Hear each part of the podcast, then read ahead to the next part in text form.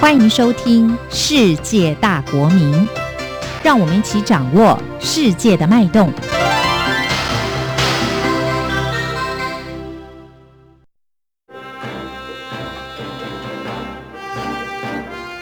透视两岸。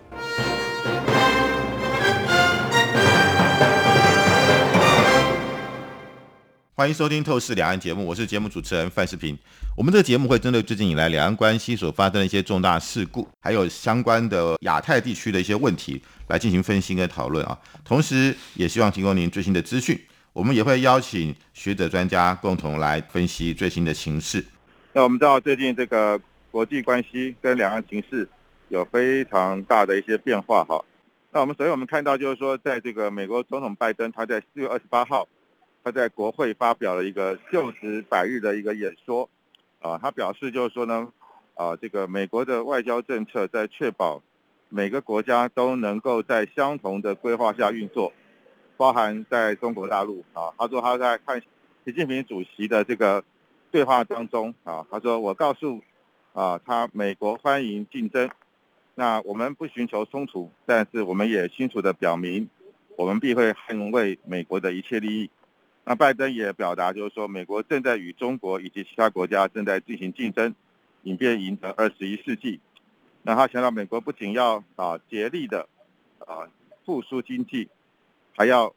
让经济比疫情之前更好。美国跟中国关系是一个竞争关系啊。那由此可见，就是说呢，既然中美之间是一个竞争关系的话呢，那美国在各方面呢啊，可能就是一定要啊赢过中国啊。因此呢。未来中美之间的合作的空间呢，也可能会缩小啊，所以说这个中美之间的资源啊，未来要能够共享，可能越来越困难啊。那拜登也强调呢，他会捍卫美国在各个层面跟领域的利益啊。然后呢，他也强调就是呢，啊，这个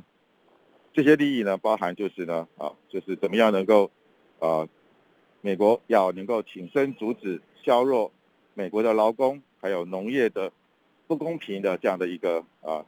行为啊，同时呢啊要怎么样的这个呃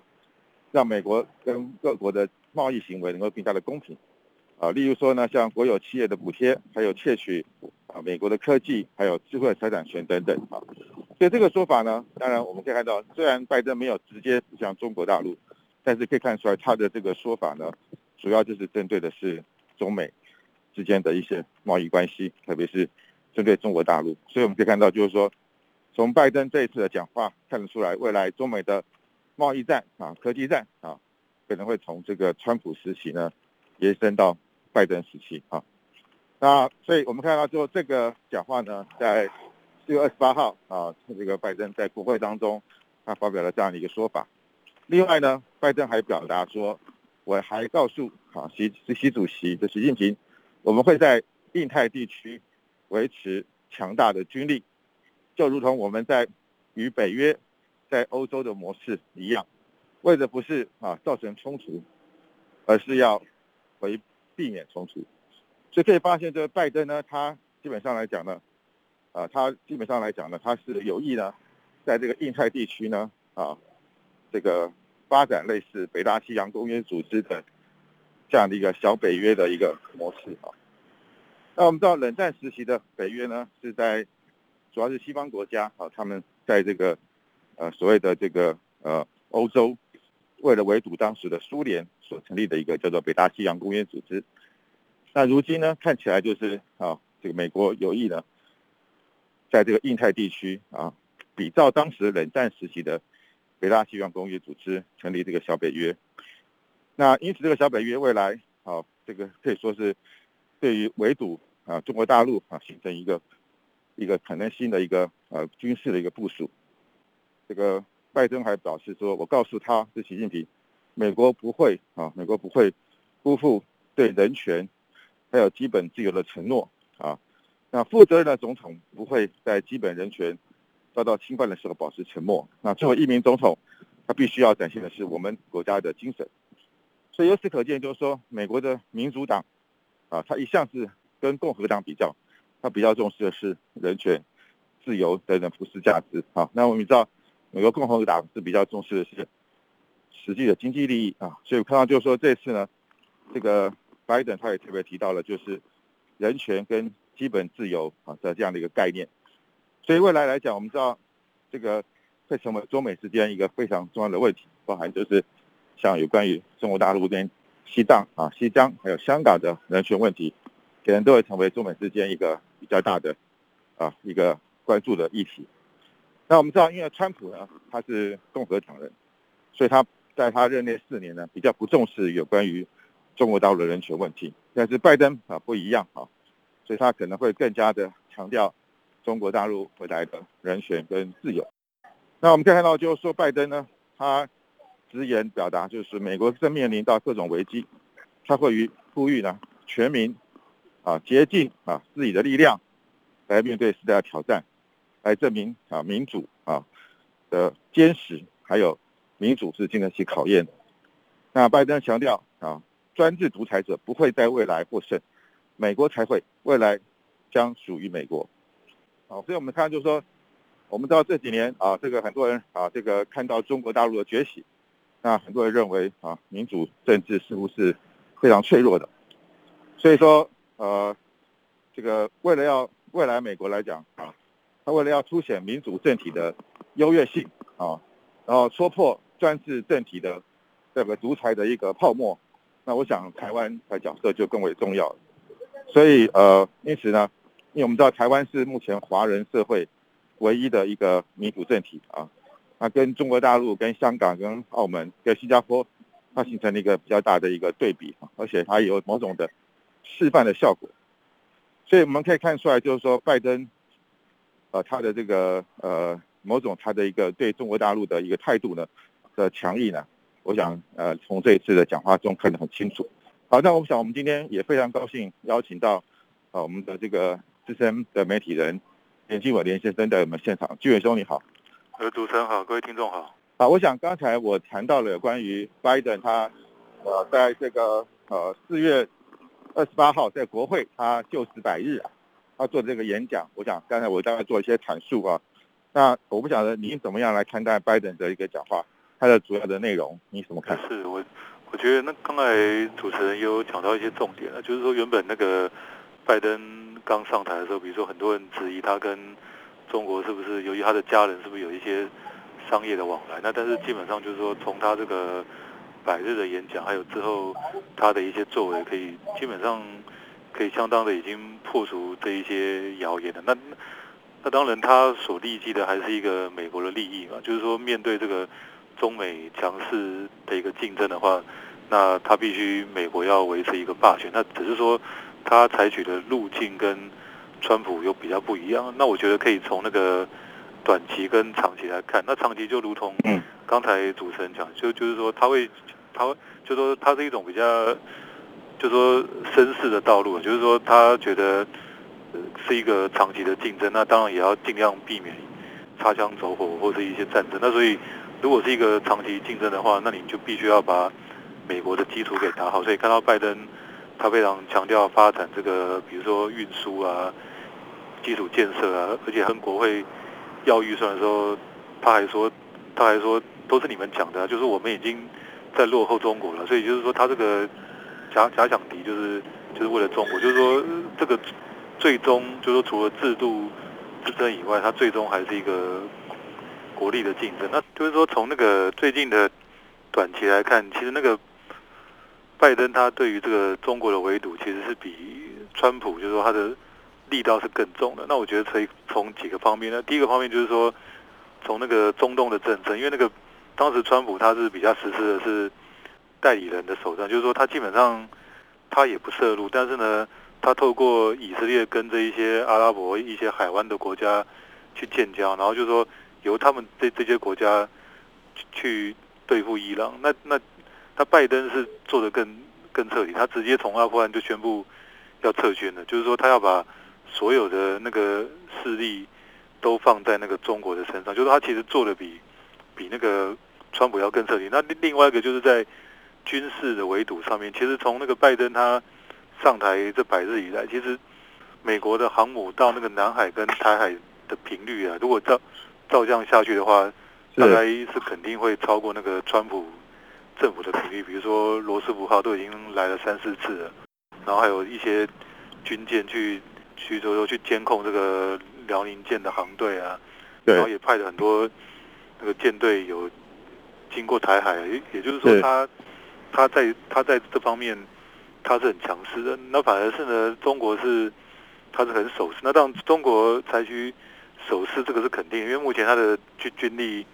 肯定比美国还是差很多，所以你可以看到就是说他那个战区的一些新闻稿在回应那个拜登的上面，其实他是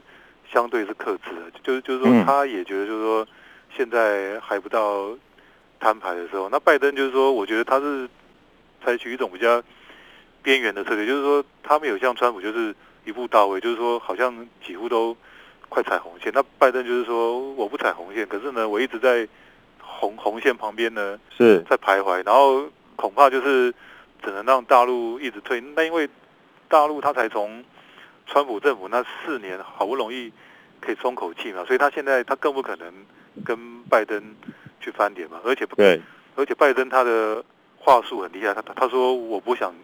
我不想跟你冲突，那我们就是激烈的竞争嘛。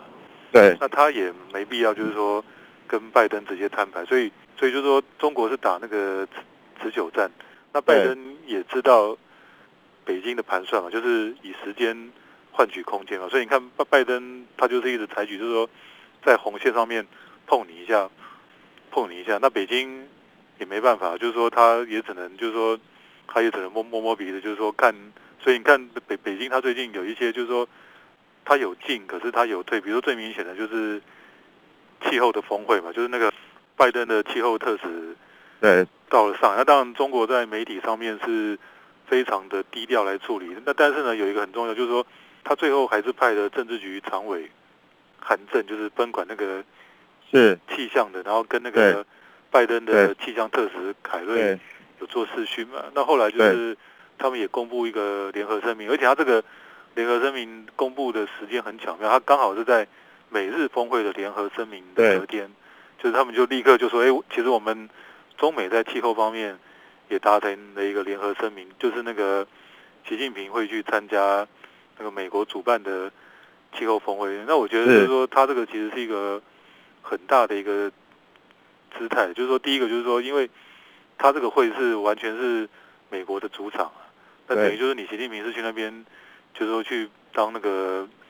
就是等于就是当陪演嘛，但是但是那个中国就是说也愿意啊，所以我是觉得说拜登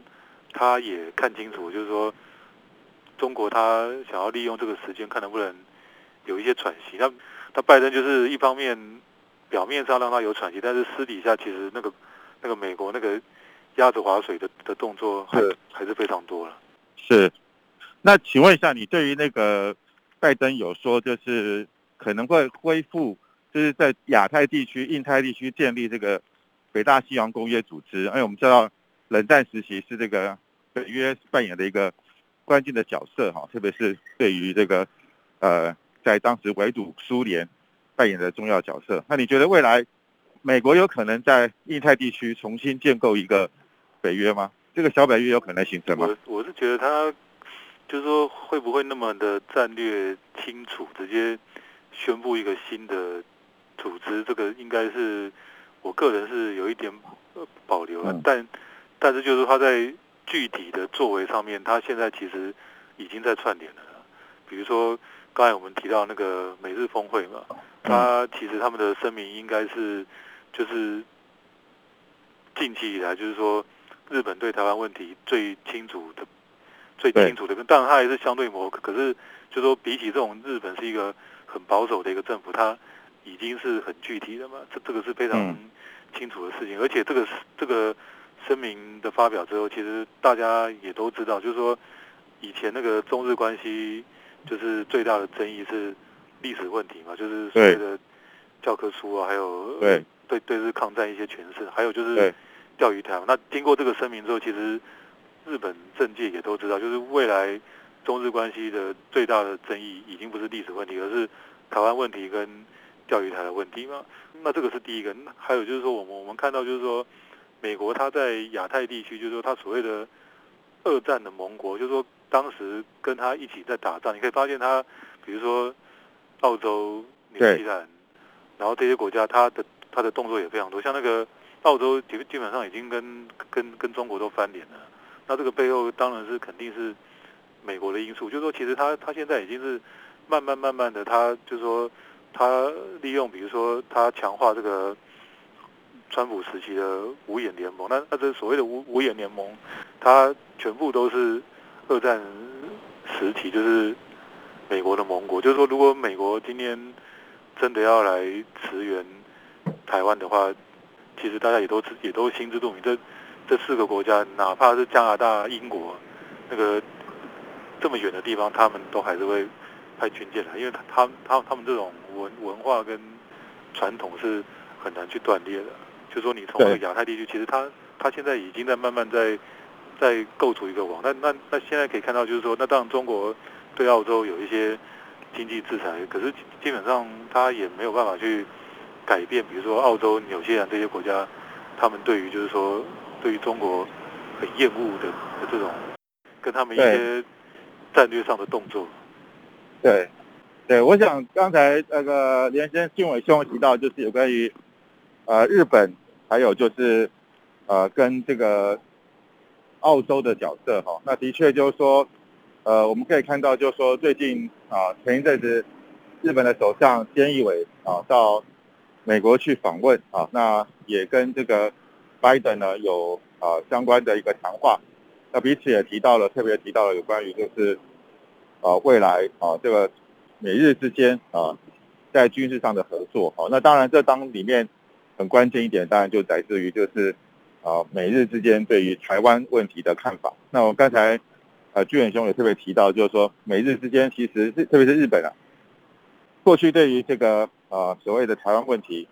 他觉得是一个相对比较啊低调的一个看法，也不太愿意表态。好，那我们知道从过去的这个所谓的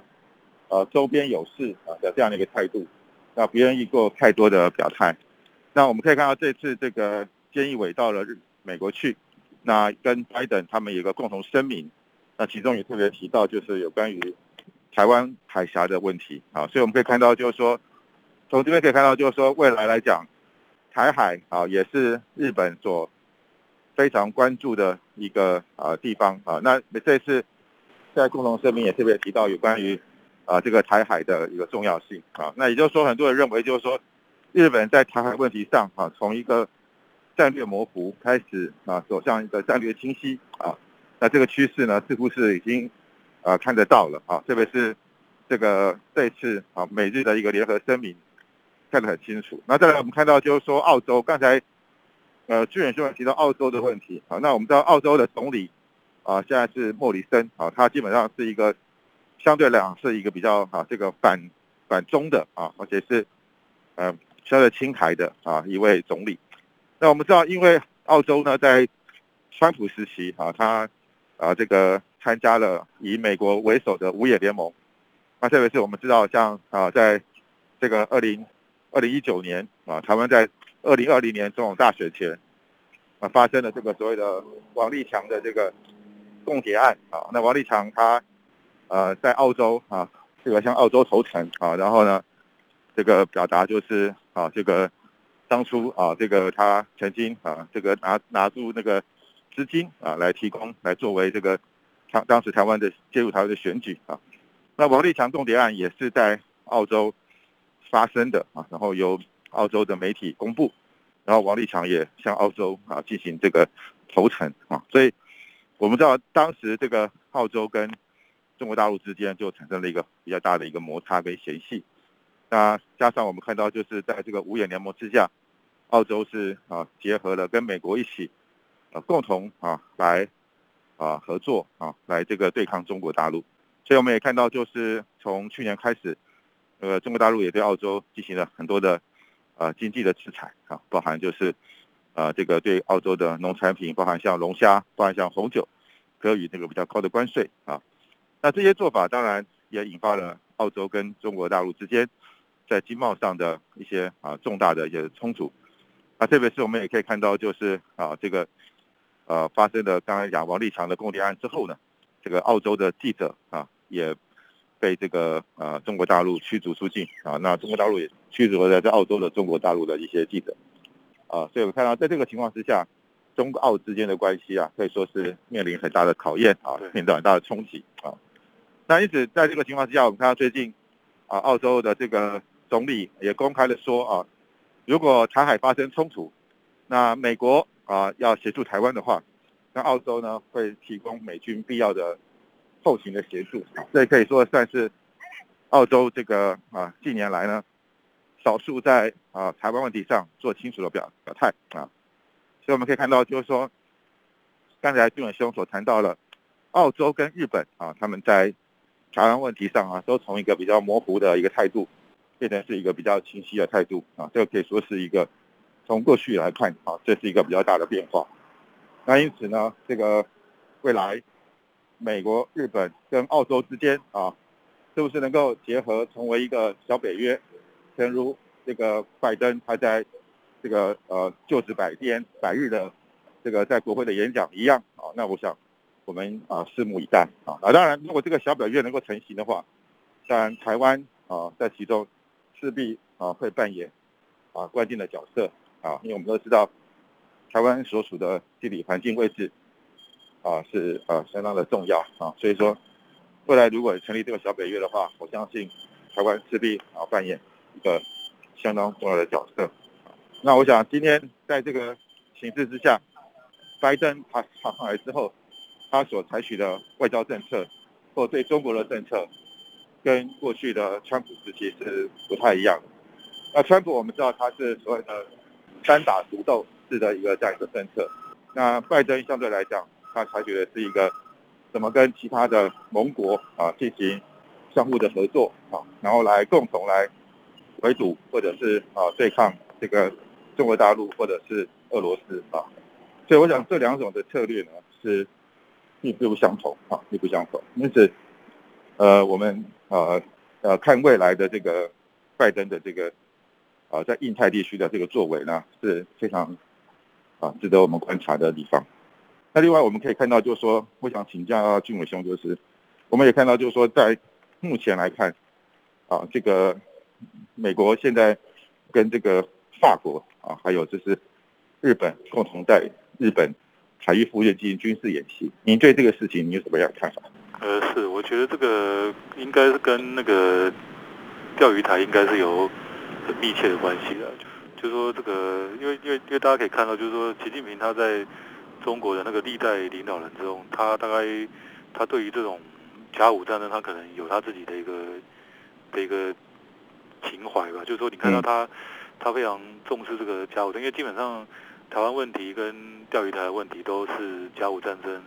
引起的嘛。嗯。那所以基基本上你可以看到，就是说，即使就是说是在胡锦涛的时期，因为日本把钓鱼台给国有化嘛，那中日关系就变得非常差。但是习近平上台之后，这个安倍就是进行这种两手的策略嘛，就是他跟台湾非常友好，但是他也希望跟中国关系和缓。所以确实中国跟那个当时的中日关系也就是有和缓，然后他也去了中中国访问嘛。那现在只有差习近平他没有回访嘛。但是呢，我们可以看到，在这个和缓的大前提之下呢，其实。习近平对于钓鱼台是从来没退让过的，虽然有什么四点共识声明，可是包括他们的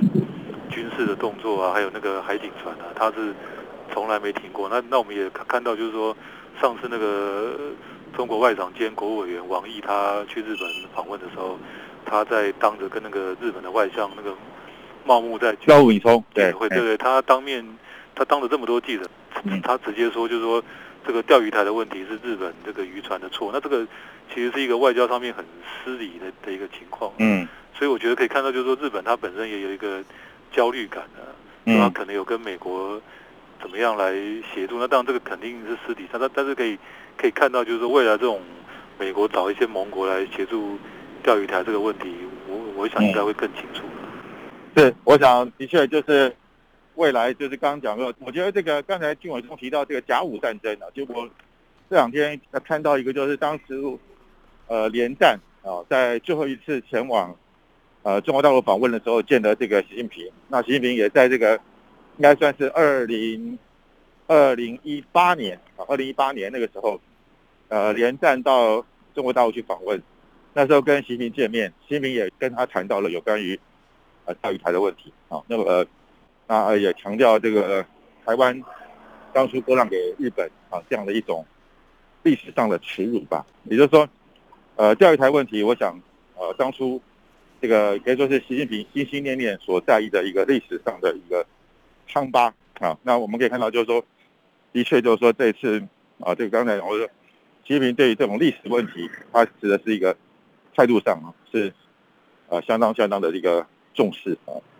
那因此，这个台湾问题或甲午战争，或者是这个马关条约啊，对习近平来讲是一个历史上的一个耻辱啊。所以，呃，当然这个会不会影响到他对于台湾问题处理上的一个态度，还值得我们再做观察好。好，我们今天节目先到这边告一段落，感谢你的收听，我们下一次同一时间再会。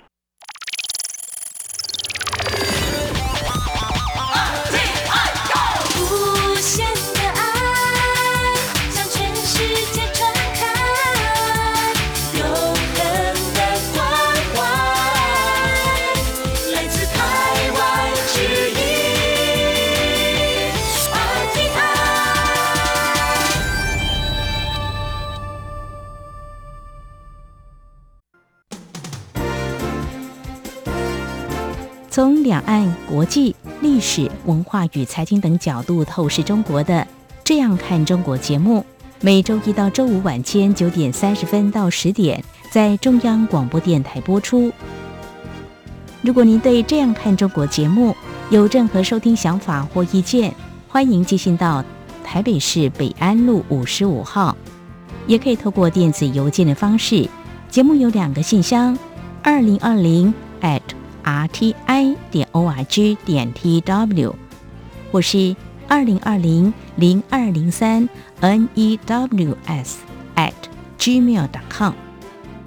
再次谢谢听众朋友们的收听与支持，请持续锁定每周一到周五晚间九点三十分到十点播出的《这样看中国》节目。